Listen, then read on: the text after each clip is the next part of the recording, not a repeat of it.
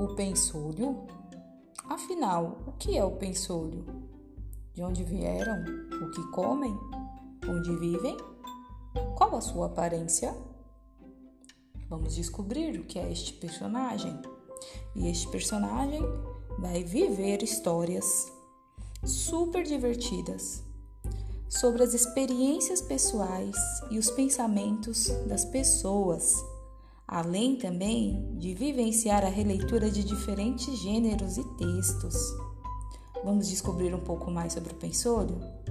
Bora lá, que ele vai compartilhar todas essas ideias bacanas com vocês.